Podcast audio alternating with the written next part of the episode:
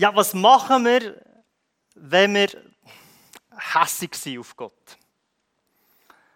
Weil jeder von uns, gell, wir haben gerne so Wundergeschichten. Wir haben gerne, wenn wir hören, hey, da ist etwas passiert und dann ist Gott kraftvoll eingegriffen. Und vielleicht hast du so etwas erlebt oder in deiner Lebensgruppe oder ich weiß auch nicht was. Oder der Klassiker oder jemand spendet zum ersten Mal sein Zehnten und am nächsten Montag geht er ins Büro und er hat eine Lohnerhöhung, oder? Die Geschichte haben wir mega gern, oder? Aber vielleicht, vielleicht betest du schon für Jahre lang für jemanden, dass er geheilt wird, oder? Und der andere betet und wird geheilt. Und du hast das Gefühl, ja, und wie wir? Das, das darf doch nicht wahr sein. Oder vielleicht hast du nach einer jahrelangen Beziehung hast du gesagt, ja, die Beziehung die ist nicht gut, ich muss sie abbrechen. Und der andere bricht die Beziehung ab. Drei Tage später hat er einen wunderbaren Freund getroffen, sieht aus wie der Sohn von George Clooney, oder? Ich habe drei Viertel vom äh, Neuen Testament auswendig und ist einfach alles perfekt, oder? Und in der Flitterwoche du 1. Korinther 13 auswendig lernen und und bei dir, du bist seit 2015, hast du getrennt, du hockst mit Popcorn vor dem Fernsehen und weißt nicht, was soll das? Wo, wo ist mein Wunder? Wo, wo, wo ist das, was ich brauche? Und du fragst, hey, wie, wie komme ich jetzt aus dem raus? Was mache ich, wenn ich mich wie enttäuscht fühle, weil Gott nicht eingreift? Was machen wir mit diesen Gefühlen? Und ich weiß nicht, was es jetzt bei dir persönlich ist. Es kann ja ganz vieles sein. Gell? Es kann sein, irgendetwas mit einer Beziehung oder man hat das Kind, das man schon lange wollen, hat man nicht bekommen. Oder man ist schon irgendwie enttäuscht, weil eben das Wunder nicht passiert ist.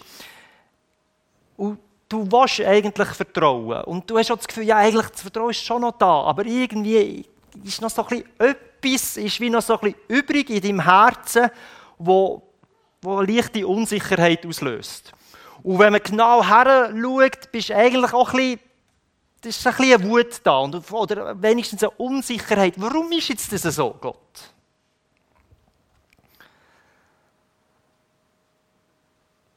Und äh, das möchte ich anschauen. Wir sind in einer Serie, oder wir sind so ein bisschen beim Thema, hey, wir sehen uns als Lehrling von Jesus.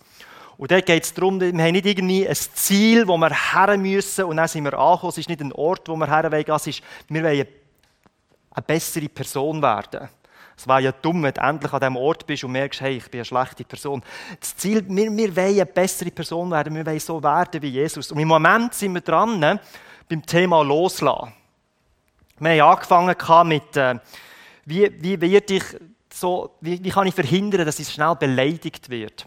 Wie kann ich so die kleinen Sachen, die, die immer wieder auf mich einprasseln, wie kann ich die wie loslassen, hinter mir lassen und, und machen, dass es nicht noch grösser wird in meinem Leben. Dann haben wir angeschaut, was ist mit den grossen Sachen, wenn, wenn Missbrauch da ist, wenn Vertrauensbruch ist, was, was mache ich mit dem? Der Flo hat darüber geredet, was mache ich, wenn ich meine Träume wie muss loslassen Und heute reden wir darüber, wie, wie kann ich eigentlich Gott vergeben. Das nächste Mal reden wir darüber, wie kann ich mir selber vergeben. Heute geht es darum, wie kann ich den Zorn, den ich gegenüber Gott spüre, wie kann ich das loslassen? Jetzt technisch gesehen müssen wir Gott nie vergeben, weil er, er macht ja nichts Schlechtes. Es ist mehr unsere Interpretation davon, wo wir das Gefühl haben, hey, warum passiert bei mir wie nichts? Ich sehe nichts, äh, es läuft wie nichts. Gibt es den Gott wirklich überhaupt noch? Und ich habe das Gefühl, ich werde unrecht behandelt. Was, was mache ich mit dem? Und wir schauen, ich finde es eine mega starke Geschichte aus dem 1. Samuel Kapitel 1 an. Und wenn du eine, eine, eine Bibel-App hast oder eine Bibel dabei hast, dann du einfach der mal ein bisschen aufschlagen und wie so ein bisschen immer wieder durchstöbern. 1. Samuel Kapitel 1. Und da ist eine Frau, die ganz stark und immer wieder von Gott enttäuscht worden ist. Und wir werden dann schauen, wie, wie ist sie mit dem umgegangen. Zuerst fangen wir aber mit ihrem Ehemann an. Der Ehemann, der heisst Elkana. Der Elkana, der hat zwei Frauen gehabt. Und eine von diesen Frauen hat Hannah geheissen und die andere Penina. Und jetzt, bevor die Männer denken oder denken, wow, cool, zwei Frauen, und wenn du das überhaupt gedacht hast, bist du wahrscheinlich Single, weil ich habe genug Stress mit einer Frau. Das ist nicht irgendwie so eine Bachelor-Folge, weißt, wo man am Fernsehen kann schauen kann, irgendeine kitschige Geschichte. Sondern das ist, das ist eine echte Realität, das, was jetzt hier passiert. Das ist wirklich eine dramatische Geschichte. Weil zwischen diesen zwei Frauen war eine riesengroße Rivalität. Also die haben einen Deckel gegeben. Kannst du gar nicht, das kannst du gar nicht ernst nehmen. Also es ist wirklich brutal. Also der Mann hat, hat Elkanah geheißen. Und dann zumals hat die Bedeutung von einem Namen, das war irgendwie noch wichtiger als heute. Oder mein Name heisst zuhören, also zulassen und Fels. Das mit dem Zuhören tue ich noch, noch ein bisschen üben, weil ich kann es nicht so gut. Das mit dem Fels gefällt mir eigentlich noch, aber bin ich auch, nicht wirklich. Und Elkanah, dem sein Name auf Hebräisch, bedeutet, Gott wird dir einen Sohn geben. Oder Gott macht einen Sohn. Und jetzt musst du dir mal vorstellen, seit er klein ist, hört er, wenn man seinen Namen ruft, sagt, hey, Kana, komm mal daher, ja, komm mal daher, hört er, hey, ich, ich werde einen Sohn haben, ich werde einen Sohn haben, ich werde einen Sohn haben, ich werde einen Sohn haben. Er macht durch mich einen Sohn. Und er heiratet er die Hanna und es passiert nichts. Kein Kind. Und darum glauben die meisten so Gelehrte, Professor und so, glauben, wegen dem hat er das Gefühl gehabt, okay, ja gut, dann, muss ich halt eine zweite Frau nehmen. Vielleicht hat da Gott einen anderen Weg gedacht. Und die zweite Frau, die hat Penina geheissen. Und jetzt müsst ihr mal vorstellen, die internen Gespräche, der interne Dialog im Kopf von der Hannah was, was hat euch die gedacht? Und wir wollen versuchen, weil vieles ist wirklich so ein bisschen zwischen den Zielen gelesen, wir wollen versuchen, was, was ist bei ihr abgegangen in ihrem Kopf. Sie hat kein Kind können haben, oder? Sie ist die, die versagt hat, weil er heisst ja Elkanah, er kann es ja nicht sein, oder? Er heisst ja, ich komme einen Sohn über. Und in dieser Kultur war das ein unglaubliches Versagen. Sie hat sich wahrscheinlich geschämt, sie hat sich wahrscheinlich nutzlos gefühlt. Und ich glaube, sie hat gefragt, wo bist du eigentlich, Gott? Was, was soll das, Gott? Wo, was machst du? Was, was, äh. Warum komme ich kein Kind über? Du bist der Geber von Leben und allem, oder? Aber mir gibst kein Kind. Und er, jede, jedes Jahr sind sie als ganze Familie, also beide Frauen und die Kinder der anderen, oder? Sie sind dann alle gehen. Das war so eine Tradition. Man kann sagen, es war Ferien, Abenteuer oder einfach, das hat man gemacht. Man ist an einen Ort gegangen, Opfer bringen. Das war Shiloh. Shiloh und dort hat man, ist man anbeten, ist man Opfer bringen. Und das Problem war, gerade speziell zu dieser Zeit hat die Penina, die andere Frau, die hat ein Kind bekommen hat die Gelegenheit genutzt, um die Rivalität zwischen ihr und der Hanna richtig aufzuheizen. In der, in der Bibel lesen wir es so, im 1. Samuel im Vers 6. Also regelmäßig, sie, sie, darauf beging Penina regelmäßig zu sticheln und suchte Hannah wegen ihrer Kinderlosigkeit zu kränken. Das wiederholte sich jedes freaking Jahr. Wenn sie zum Heiligtum des Herrn gingen, jedes Mal kommen sie und der bratscht sie ihre, ihre Sache. Penina kränkte Hannah so sehr, dass sie weinte und nichts essen konnte. Stell dir vor, auf der einen Seite das anständige, gottesfürchtige Mädchen oder Frau Tanna, oder? Und auf der anderen Seite die Penina, das ist das, ist das Mädchen, wo deine Mutter dich immer davon gewarnt hat, oder? Sie war grausam, bösartig, fies, wie so eine Katze unter einer Dusche. Wie kann man das sagen? Ich weiß gar nicht. Und hey, du denkst, ja, es kommt mir bekannt vor. Nein. Ähm, jetzt musst du dir mal vorstellen, was die Hanna durchgemacht hat. Du, du lebst im gleichen Haushalt und wirst so fertig gemacht. Warum segnet Gott die, die böse Frau? und mich quasi in ihren Augen die gute Frau nicht. Wie geht das? Es gibt viele Menschen, die vieles falsch machen. Und die von außen sehen so aus, wie, wie die gesegnet werden. Und dann gibt es viele Menschen, die machen alles richtig und die haben so ein schwieriges Leben. Warum ist das so? Gell? Ich, kann mir das wie vorstellen, die Hanna, die macht eins durch und Jahr für Jahr, das, das wächst nur und wird schlimmer und wird schlimmer und wird schlimmer. Und was macht Hanna in dieser Situation? Sie macht vielleicht das Gleiche wie, wie du in dieser Situation. Sie, sie tut mal einfach beten. Sie betet, sie glaubt, sie wartet und dann kommt nichts. Und ein Jahr später betet sie, sie glaubt, sie wartet, es kommt nichts. Sie betet, sie glaubt, sie wartet und es passiert immer noch nichts. Und vielleicht kennst du das Gefühl, du bist schon seit Jahren am Ringen, am Betten, am Glauben. Und es, passi es passiert einfach wie nichts. Und du fragst dich so langsam, hey Gott, weißt, weißt, jetzt wäre es die langsam Zeit. Jetzt, jetzt wäre der Moment wäre jetzt also schon nicht schlecht. Weißt für dass, dass mein Mann endlich das Licht wird sehen oder das, was auch immer es ist. Und der Elkana, ihr Mann, hat es es auch nicht wirklich leichter gemacht für sie. Ich glaube, er war ein guter Typ. Das Problem war, er, war ein Mann. Und Männer, gell, ich bin selber ein Mann, wir, äh, manchmal sticken wir einfach ein anders. Wir sagen Sachen, die aus unserer sündigen Natur irgendwie aufkommen und dann im Nachhinein merken wir, oh, das war vielleicht nicht so geschickt gewesen, aber als Mann hast du einfach irgendwie anders gedacht, hast es anders eingeordnet und manchmal fragen wir einfach dumme Fragen und Vielleicht müssen Frauen mal kurz nicht zuhören, aber Männer, wir dürfen ein paar Sachen, dürfen wir die Frauen, darfst du einfach wie nicht sagen. Das ist einfach wie so eine Sache, wo man muss sagen, uh, das ist einfach ein heikler Boden. Wenn du heimkommst vom Arbeiten und deine Frau daheim war, darfst du nicht heimkommen und sagen, Jan, was hast du gemacht heute? Darf man nicht machen. Das ist eher eine mühsame Frage. Oder, wenn irgendwie etwas komisch ist mit den Haaren, oder darfst du nicht kommen und sagen, hey, stimmt etwas mit deinen Haaren nicht? Darf, darfst du auch nicht. Oder irgendwie sagen, hey, hast du deine Tage heute? Oder irgendwie so etwas. Also, das ist dramatisch. Also darfst du nicht machen.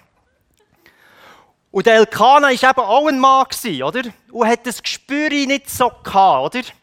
Und er hat auch dumme Fragen gestellt. Und wir werden jetzt wahrscheinlich die dümmste Frage der Bibel lesen. Im Vers 8 fragt er nämlich die Hanna, wo, wo, wo sie wirklich in der Krise ist, fragt er sie das. Hanna,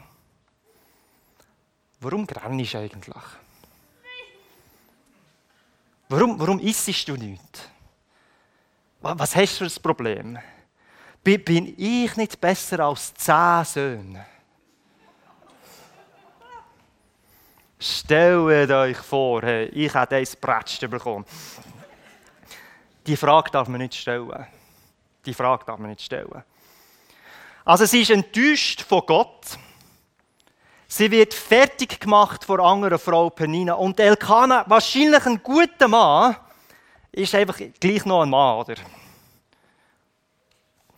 Ich habe das Gefühl, weil Hannah so eine geistliche Frau war und äh, das natürlich vollständig können verstehen. Sie hat einfach ihren Mann angeschaut und gefragt, könntest du die Frage umformulieren? Und dann war alles wieder gut. Nein, die war enttäuscht. Die, die, das war nicht zum Aushalten. Und das hat geschmerzt.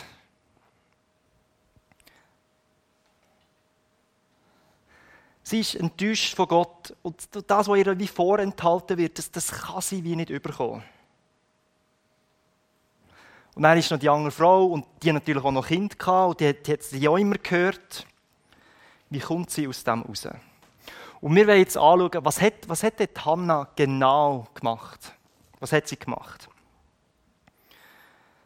Ich würde empfehlen, das, was sie gemacht hat, nicht jeden Tag zu machen, aber ab und zu, wenn, wenn es wirklich kritisch ist, ist es eine gute Sache, das, was sie gemacht hat.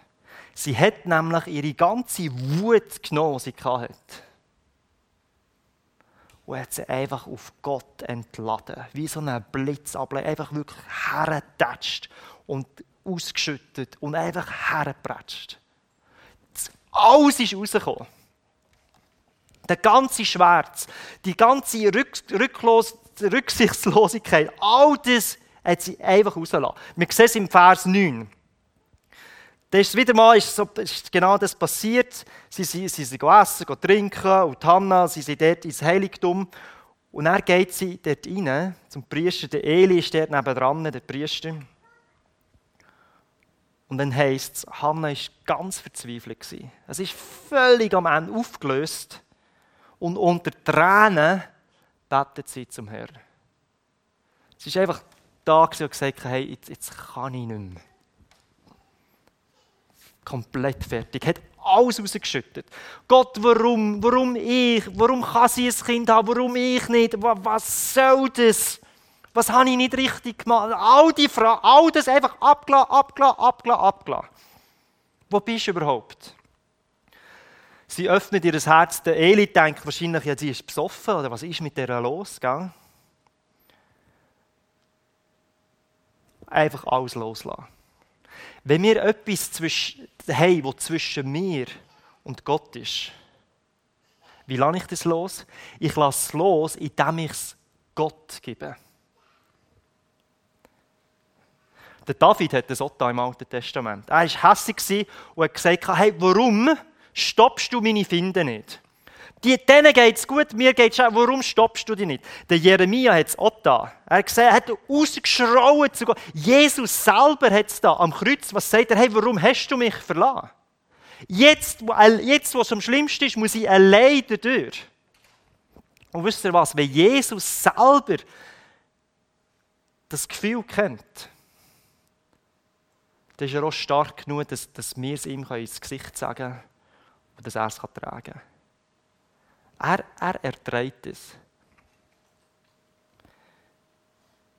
Ich bin überzeugt, es ist das x-fache besser, verrückt sein auf Jesus, verrückt sein auf Gott und alles ihm zu geben, als einfach zu schweigen und davon zu laufen. Viel besser. Das hat Hannah gemacht. Ich empfehle jedem, das auch mal zu machen. Mit all dem Zeug, das da so umschwirrt im Herz. Mach das mit dem, wo, wo du wie enttäuscht bist von Gott.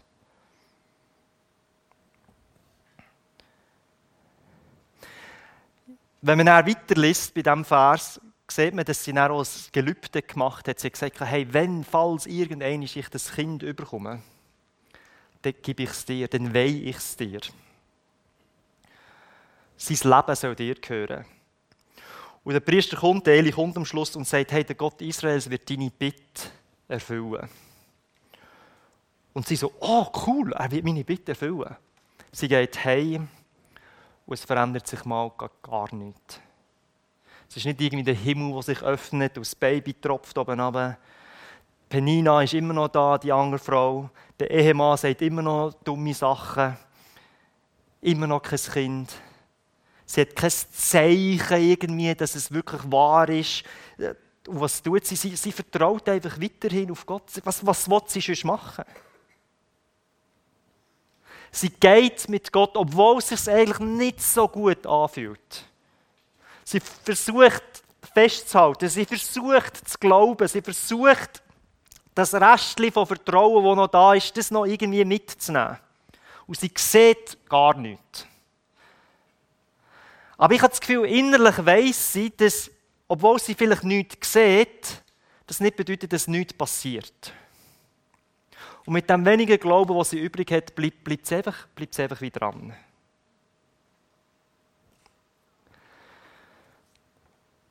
Und ich weiß nicht, wie viel Zeit vergeht, ob das Tage sind, Monate, Jahre. Aber was wir lesen ist, am nächsten Tag wie, wie so ihre, seine Praxis war, der Elkanah mit seiner ganzen Familie. Und ich, für mich ist es noch recht emotional, mit der ganzen Familie.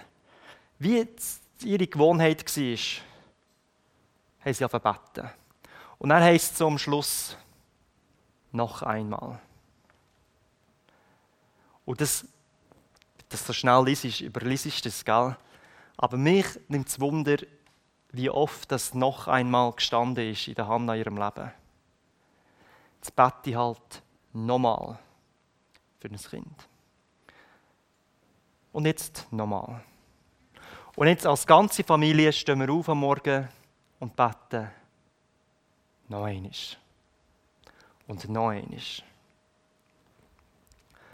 Und noch einmal. Irgendetwas bewegt sich bei mir in diesem Vers, weil sie hat diesen Wutausbruch, schüttet alles bei Gott aus, oder? Und dann am nächsten Tag geht sie einfach noch einmal beten. Noch. So wie es die Gewohnheit ist. Ein paar von euch habe ich schon erzählt, es ist eine sehr emotionale Geschichte. Und, ähm, ein, ein, Freund von mir, der Björn heisst er, der ist in Bewegung Plus Burgdorf. Das war mal ein Angestellter von mir, ein Jugendpastor, jetzt hat er auf Burgdorf gewechselt. Äh, die haben ein Kind erwartet, es war alles gesund, alles gut. Sie sind äh, ins Spital gegangen, es war alles okay gegangen. Und dann bei der Geburt haben sie gemerkt, ah, es geht zu lang, komm, wir machen einen Kaiserschnitt. Und dann auf dem Weg vom, äh, wie sagt man, Gebärsaal zum OP-Saal stirbt das Kind. Vorher hat man keine Anzeichen gehabt, nichts. Und sie kommen in diesem OP-Saal an und, und die Ärzte sind am Heulen, die Hebammen sind am Heulen, die Mutter ist am Heulen, der Björn, mein Freund, ist am, am Heulen, die sind verzweifelt, die, sie, sie checken die Situation nicht. Eins, zwei Minuten vorher in OP-Saal und sie hatten ein gesundes Baby in der Hand. Und jetzt haben sie ein totes Baby in der Hand. Und was machst du in dieser Situation? Was machst du dann? Und für, für mich ist es besonders emotional, wo, wo bei uns der Noel auf die Welt gekommen ist, hat man ihn bei uns sofort weggenommen, sofort so einen Brutkasten in die Ambulanz und weg. Und wir haben nicht gewusst, was passiert ist. Und bei uns hat er überlebt und ist jetzt ein gesundes Kind. Und da beim Björn, wegen einer 1, 2 Minuten, ist er gestorben. Und der, der Björn ist eine unglaubliche Geschichte. Er ist nachher, hat das Baby in die Hand genommen, das tote Baby. Und hat so wie die Hanna hat einfach gesagt, gut, ich weiß nicht, was machen, ich bete. Und betet. Und am Schluss sagt er, ich weiß, ich werde dich wiedersehen. Und dann legt er es ab. Und es war fertig. Und es ist noch nicht lange her und sie sind immer noch das noch am Verarbeiten. Und für mich kommt es so vor, wie, wie so eine Hanna-Elkana-Situation, wo man einfach noch einmal betet, weil man nicht weiß, was sonst machen Man tut noch einmal beten. Man bleibt noch einmal dran.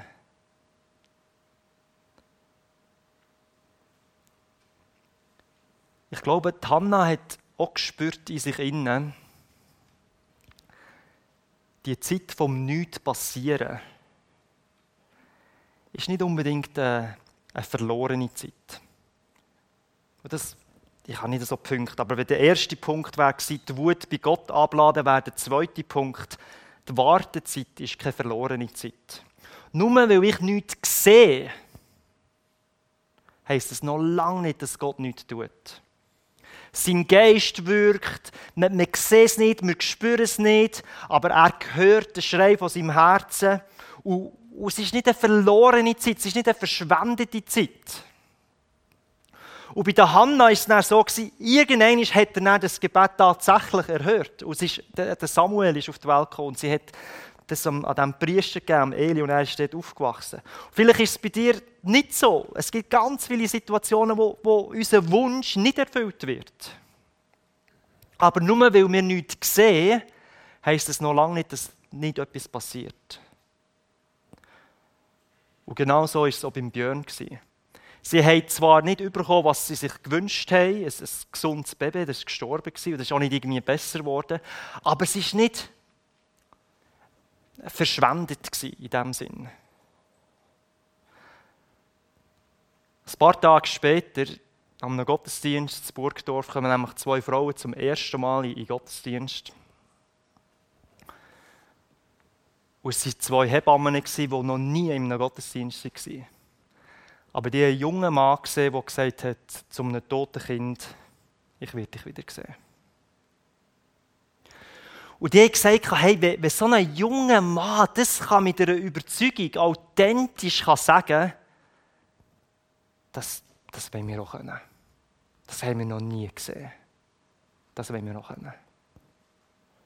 Und sie sind dann gegangen, ihn besuchen, in einem Gottesdienst. Das haben sie auch glauben.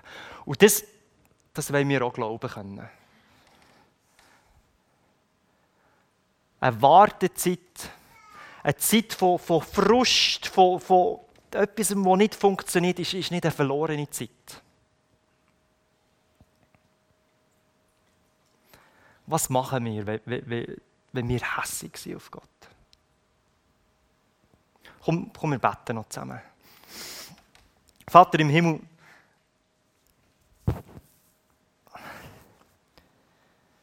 ich weiß nicht, wie viele von uns noch wie so, so offene Fragen haben bei dir, so, so gewisse so Restbösten von, von Wut oder von, von, vielleicht nicht unbedingt Wut, vielleicht ist es so weniger schlimm, aber einfach so ungelöste Sachen in unserem Leben, die wir wie nicht verstehen. Und hilf uns einfach, dass, äh, dass unser Vertrauen größer wird, statt kleiner. Dass wir mit dir anfangen ringen, statt einfach davonlaufen.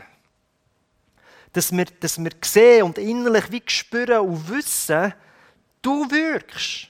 Du nimmst alles Schlechte, alles Gute kannst du brauchen.